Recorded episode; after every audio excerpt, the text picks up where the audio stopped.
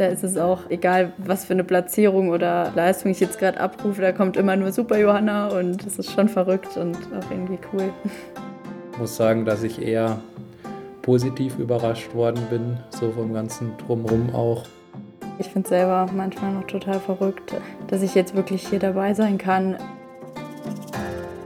Zum vorerst letzten Mal in diesem Podcast Ni Hao in die Runde. Die Paralympics stehen ganz kurz vor dem Abschluss und deswegen ist die heutige Folge 9 zumindest mal die letzte aus Peking. Und die Medaillen im deutschen Team purzeln weiter und weil noch nicht alle Rennen durch sind, alle Wettkämpfe durch sind, wenn wir hier aufnehmen, verzichten wir jetzt mal auf so eine Bilanz und äh, Medaillenspiegel und Co. Das ist dann sicher nochmal Thema in unserer zehnten Folge.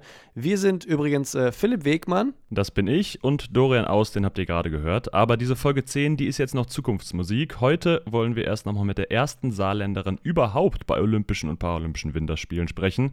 Gemeint ist Skilangläuferin und Biathletin Johanna Rechtenwald und mit dabei ist auch ihr Guide Valentin Haag. Vorher noch kurz zu unserem Sponsor dieses Podcasts, der Sparkassenfinanzgruppe. Überall in Deutschland stehen die Sparkassen an der Seite der Menschen und ermöglichen ihnen die wirtschaftliche und soziale Teilhabe. Und im Sport engagieren sie sich jährlich mit über 90 Millionen Euro und das Geld wird genutzt für Vereine, das deutsche Sportabzeichen, die Eliteschulen des Sports, für die Athletinnen und Athleten von Team Deutschland und eben natürlich vom Team Deutschland Paralympics. Und warum? Weil es um mehr als Geld geht. Jetzt aber Hallo zu euch. Hallo Johanna, und hallo Valentin. Ja, hallo. Hallo.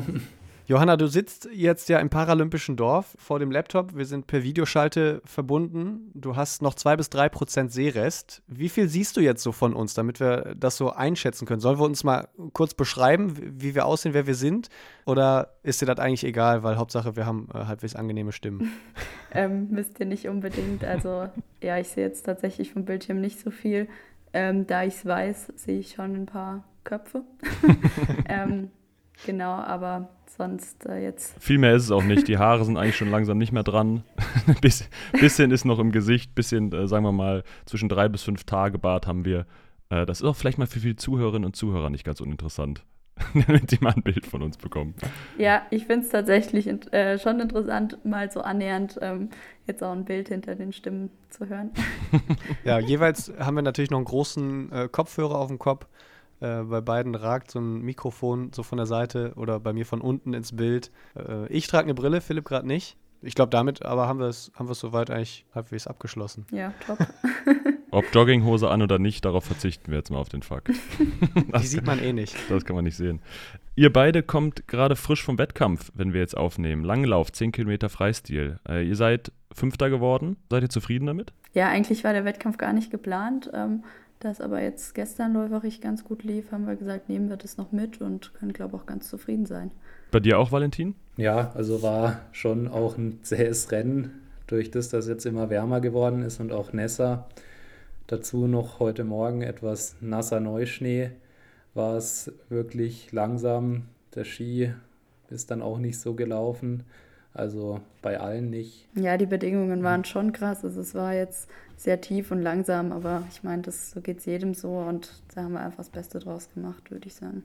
Dann hoffen wir mal, dass das vielleicht beim abschließenden Staffelrennen ja so ein bisschen besser läuft, vielleicht die Bedingungen wieder ein bisschen besser sind und vor allen Dingen die Anstrengungen von gerade eben dann schon wieder längst auskuriert sind. Dann steht das Staffelrennen an, viermal 2,5 Kilometer.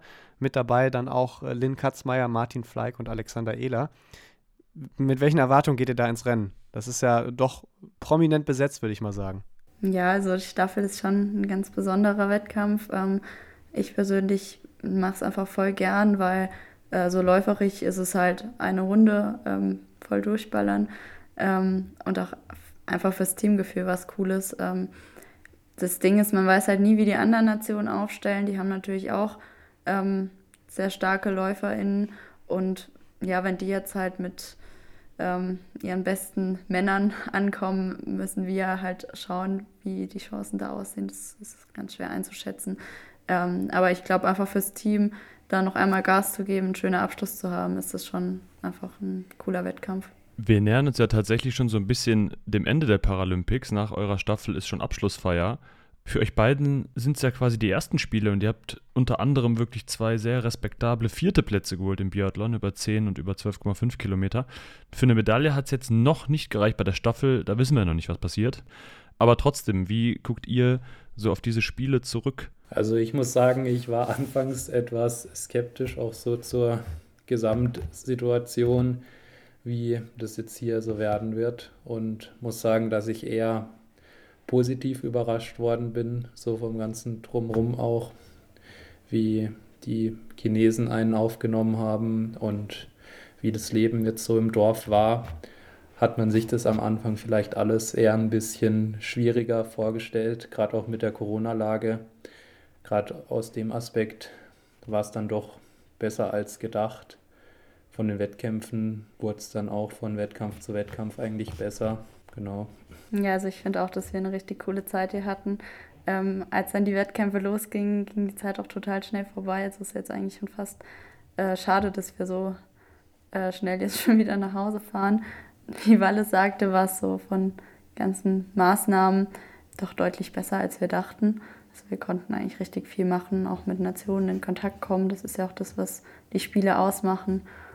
Und ähm, von der Leistung, was jetzt Wettkampf angeht, hatte ich anfangs ein bisschen meine Probleme reinzukommen, äh, mich zu akklimatisieren, aber das, wie Walle schon sagte, ging jetzt von Wettkampf zu Wettkampf immer besser.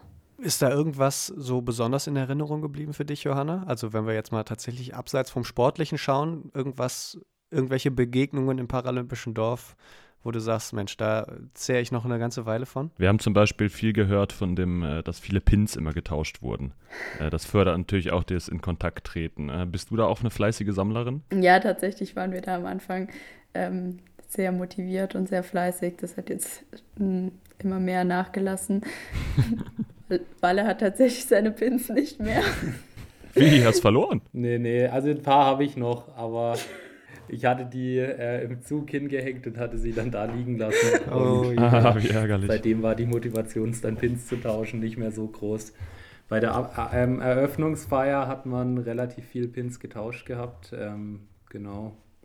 Und gerade so als wir am ersten Tag die Pins hatten, sind wir dann schon ziemlich schnell in das äh, Essenszelt und haben da irgendwie alle möglichen Leute angesprochen. Also das erste Säckchen mit den 50 Pins war sehr schnell ähm, weggetauscht. Dann ist klar, was passieren muss. Äh, zweites Säckchen holen und bei der Abschlussfeier nochmal noch mal richtig Gas geben. Ja, das Problem ist halt, dass dann die deutschen Pins viele auch haben und man muss sagen, so die deutschen Pins ja, sind ehrlich gesagt jetzt auch nicht so hoch im Kurs, weil sie ja jetzt relativ einfach gehalten sind. Also es ist quasi ein Pin einfach mit dem Team D-Logo drauf.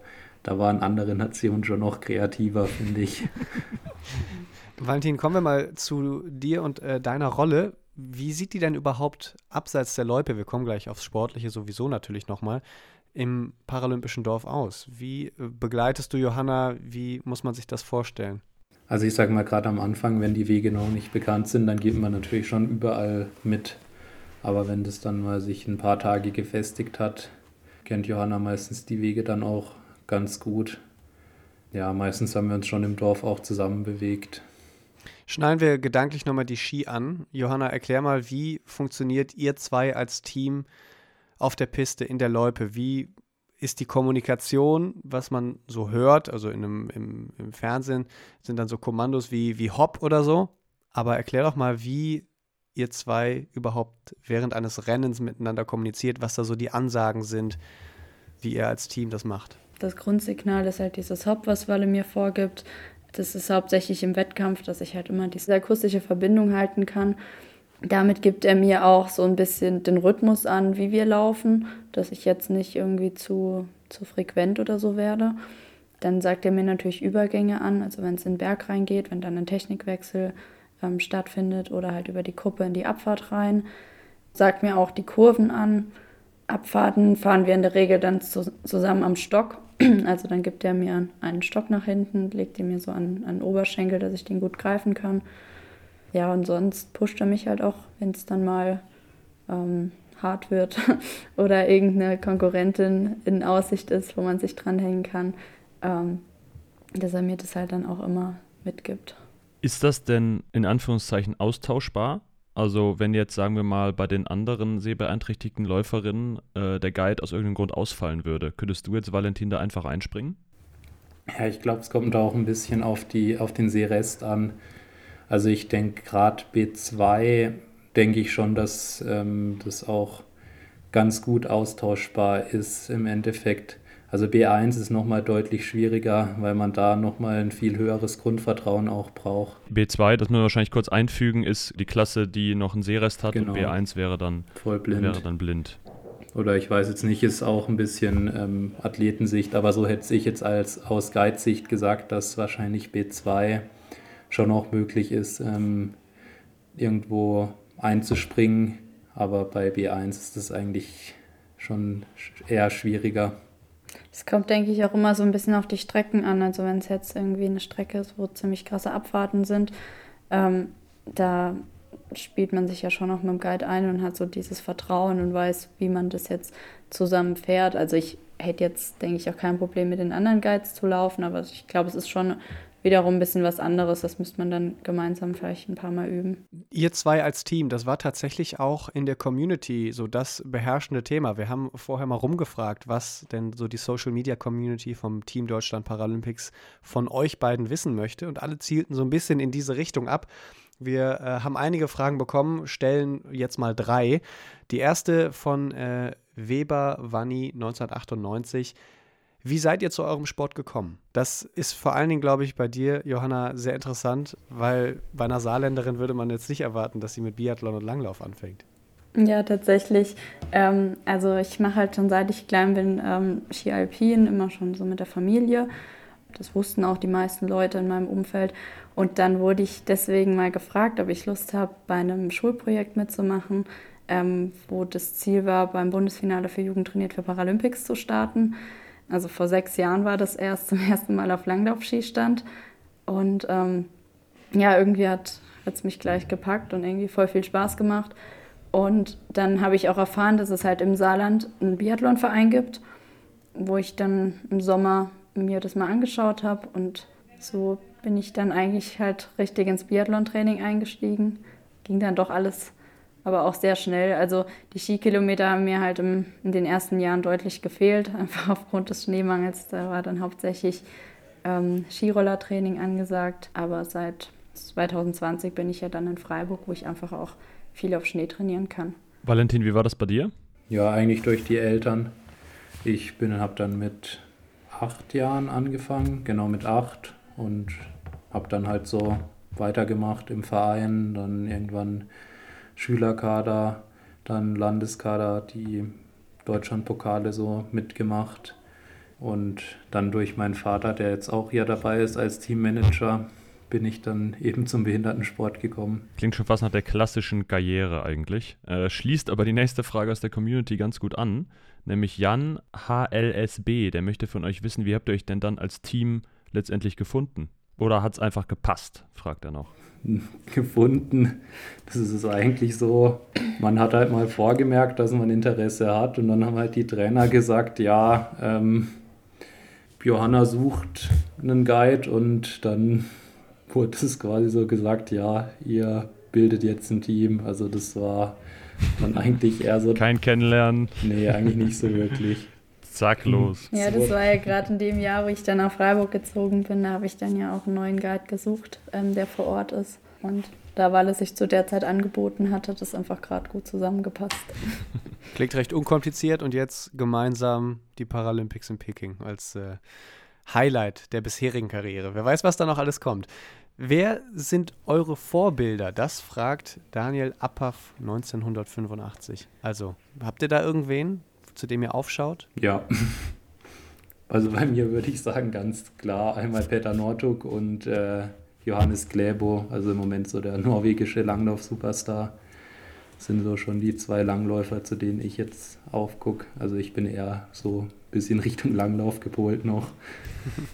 Mm, Ja, ich finde es immer schwer, das ist so direkt ein Vorbild, wo ich jetzt sage, boah, das äh, habe ich jetzt nicht. Aber ich meine, wenn man jetzt so Paralympics ähm, anschaut, dann natürlich Verena Bentele hat, ähm, war sehr erfolgreich, war eine super Langläuferin und Biathletin.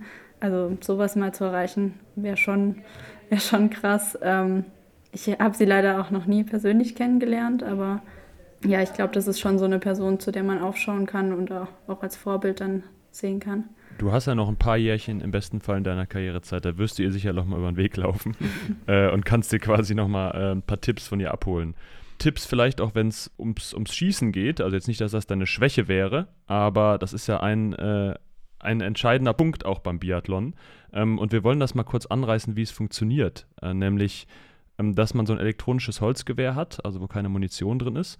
Und dann wird durch einen Ton signalisiert, ob man eben ins Schwarze trifft. Und je höher der Ton ist, desto näher ist man quasi am Ziel. Und wir wollen den Ton einmal kurz vorspielen, damit alle Zuhörerinnen und Zuhörer mal wissen, wie sich denn sowas anhört.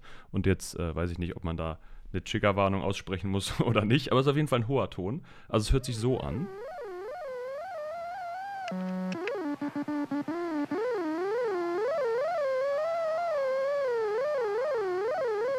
Also man hört dieses, dieses Fiepen und dann hört man immer das Klicken des Gewehrs. Ähm, vielleicht kannst du das nochmal ganz kurz so, so erklären. Äh, du machst ja dann auch die Augen zu, um dich wirklich ganz nur auf diesen Sound zu konzentrieren. Ne? Ja, genau. Also ähm, prinzipiell ähm, macht es für mich jetzt keinen Unterschied, ob ich die Augen auf, also auf oder zu hätte.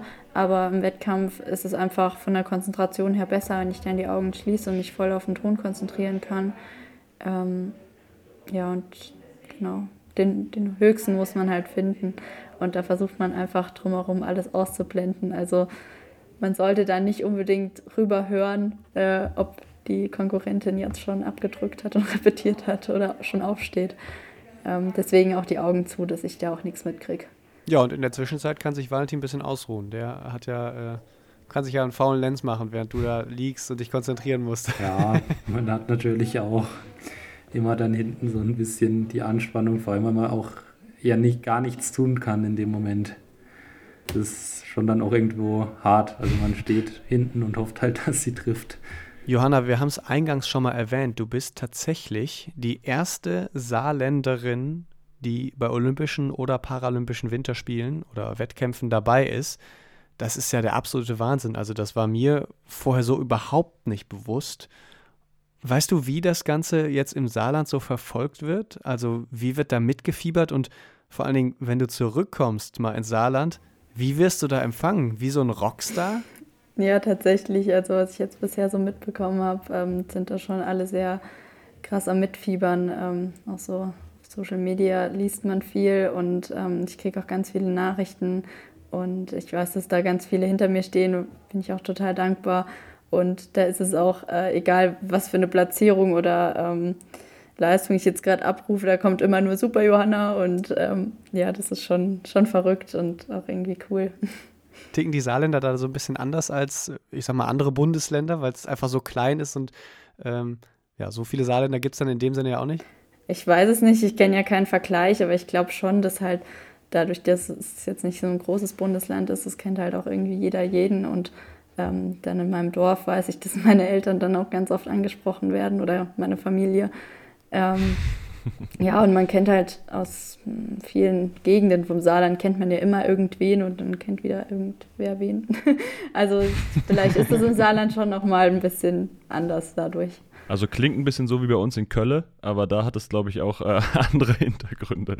Aber jeder kennt jeden, ist schön. Aber du hast sie gerade schon angesprochen, ähm, Familie und Freunde, die auch so ein bisschen sehnsüchtig zu Hause auf dich warten. Und der Sponsor hier des Podcasts, die Sparkassenfinanzgruppe, die fördert neben unseren äh, Stimmchen hier äh, auch noch die Wohnzimmermomente. Und da werden so daheimgebliebene Familien äh, beim Mitfiebern zu Hause besucht. Könnt ihr euch, Zuhörerinnen und Zuhörer, gerne nochmal angucken bei YouTube oder auf der Seite vom Team Deutschland Paralympics. Bei deinen Eltern, Johanna, war auch dein erster Trainer, Peter Steffens. Und der hat ähm, Folgendes gesagt. Die hat eine wahnsinnige Auffassungsgabe. Sie kann sich sehr gut Dinge merken und war so innerhalb kürzester Zeit auf sehr hohem Niveau. Und ich war ja anfangs auch eher Begleitläufer, äh, bis ich dann nicht mehr schnell genug war und Johanna hinter mir immer sagen musste, jetzt lauf endlich mal schneller. Und so, so, hast du ihn quasi immer abgehängt. Weil das muss man sich nochmal ins Gedächtnis rufen. Du bist ja erst im Leistungssport und in der Sportart erst seit so fünf, sechs Jahren dabei.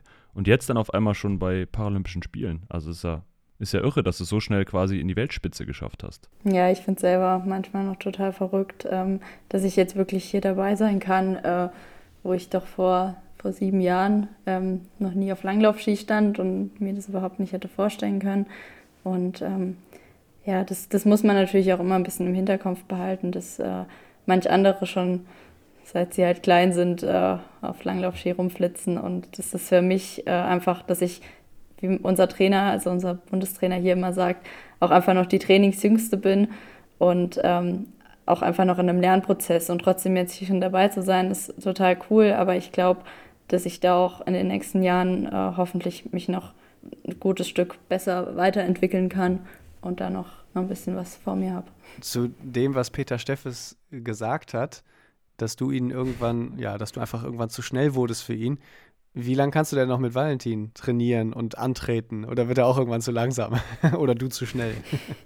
Da mache ich mir jetzt mal keine Sorgen. Machst du dir Sorgen, Valentin? Mm, ich sage jetzt mal nein. Traue ich mir zu. Oder bist du selbst schon am Keuchen und spürst schon Johannas Atem im Nacken mm. und denkst schon, ach du Schande, ich kann, ich kann nicht noch schneller. Es geht nicht noch mehr. Nein, ehrlich gesagt habe ich, glaube ich, noch ganz gut Luft nach oben. Also da ja. ist noch genug Spielraum.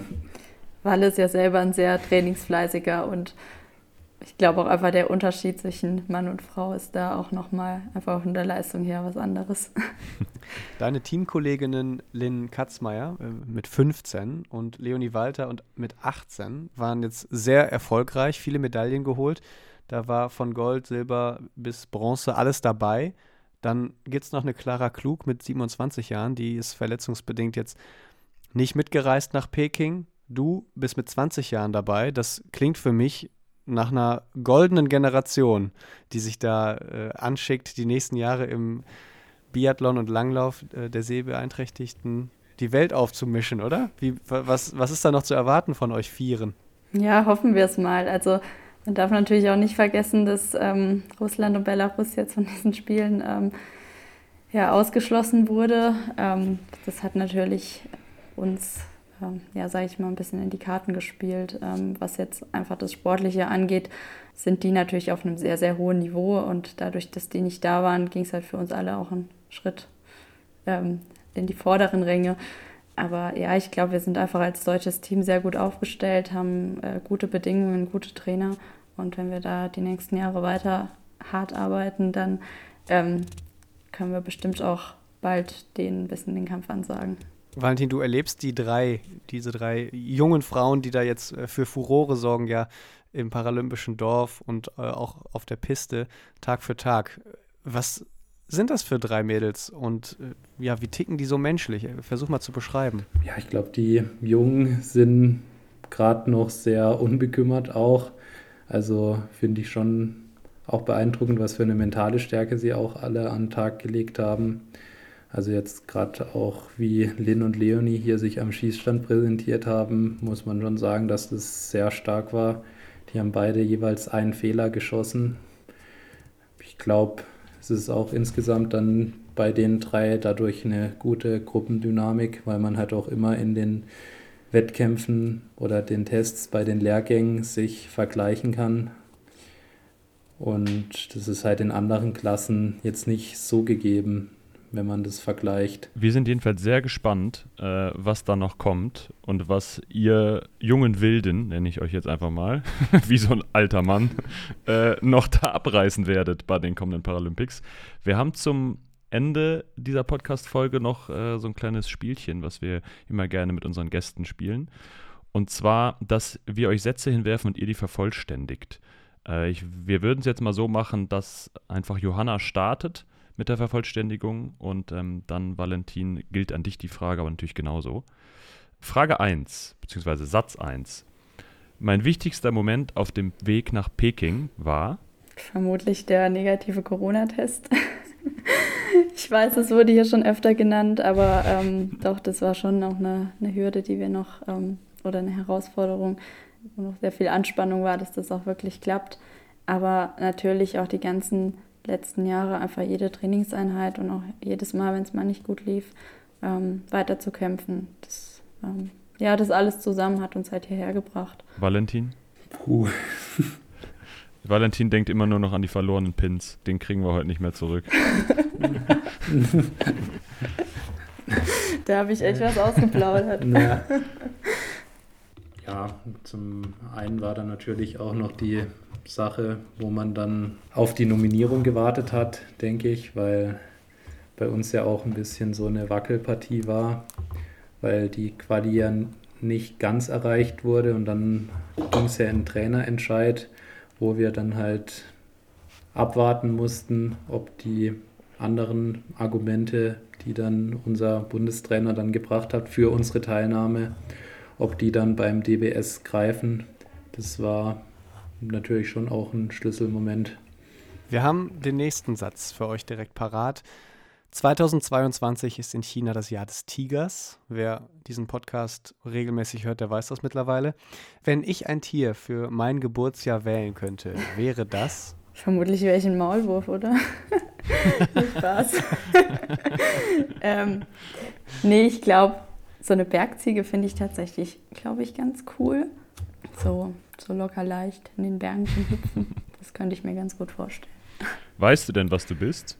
Also laut dem chinesischen Kalender? Nee, ich hatte es mal gegoogelt, aber ich habe es tatsächlich auch schon wieder vergessen.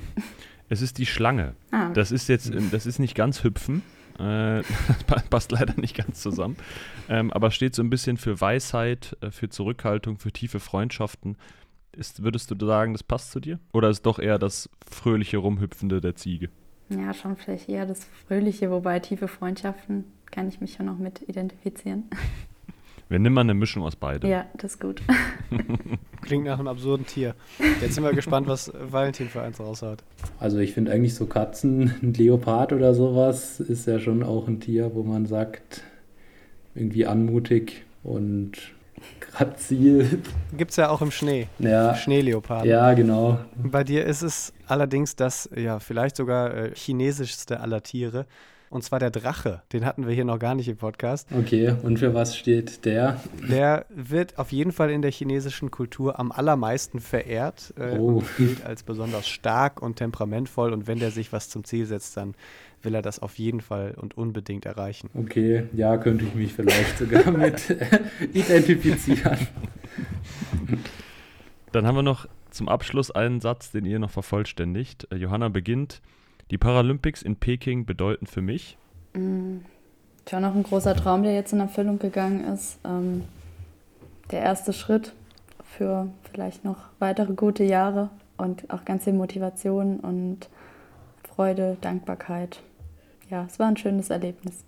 Ja, also auf jeden Fall mal ein Erlebnis, da mal dabei gewesen zu sein, mal die Eröffnungsfeier auch erleben zu dürfen, da einzulaufen, die Atmosphäre in dem paralympischen Dorf mal mitzunehmen, die anderen Nationen da zu treffen, dieses Pin-Tauschen mal zu erleben, auch wie das alles so aufgezogen ist, auch gerade mit irgendwelchen Sicherheitskontrollen und so, da merkt man natürlich schon, dass es was ganz anderes ist. Dann auch noch die Erfahrung jetzt gerade mit der Mixed Zone und so, wo man doch auch ganz anders drauf achten muss, auch was man anzieht und nach jedem Rennen Interview geben. Sagen Valentin Haag als Guide und Johanna Rechtenwald als Skilangläuferin und Biathletin. Schön, dass ihr zwei bei uns wart und vor allem auch schön, dass ihr zusammen bei uns wart, damit wir mal so ein bisschen wirklich einen Einblick in euer äh, Teamwork äh, kriegen. Wir wünschen euch noch eine tolle Restzeit in Peking. Viel Spaß bei der Abschlussfeier und natürlich auch Erfolg beim abschließenden Staffelwettbewerb. Dankeschön. Danke. Hat viel Spaß gemacht.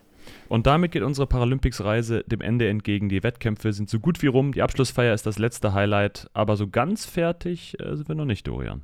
Ja, das stimmt. Der knallharte sportliche Teil dieses Podcasts ist rum, aber die nächste Folge gibt es dann in ein paar Wochen. Im Europapark in Rust gibt es nämlich eine große Gala oh ja, und einen Tag mit Achterbahn und allem, was dazugehört, für alle Athletinnen und Athleten. Und da dürfen wir natürlich auch nicht fehlen. Und das Besondere ist aber auch noch, dass nicht nur das Team Deutschland Paralympics dabei ist, sondern auch die olympischen Athletinnen und Athleten aus Peking und aus Tokio im letzten Jahr. Es wird also ein großes sportliches Get-Together. Ja, wir haben tatsächlich die Ehre dabei zu sein, mit den Medaillengewinnern vielleicht auf die Wildwasserbahn zu gehen. Was auch immer äh, uns da erwartet. Wir sind äh, sehr gespannt, wir freuen uns drauf.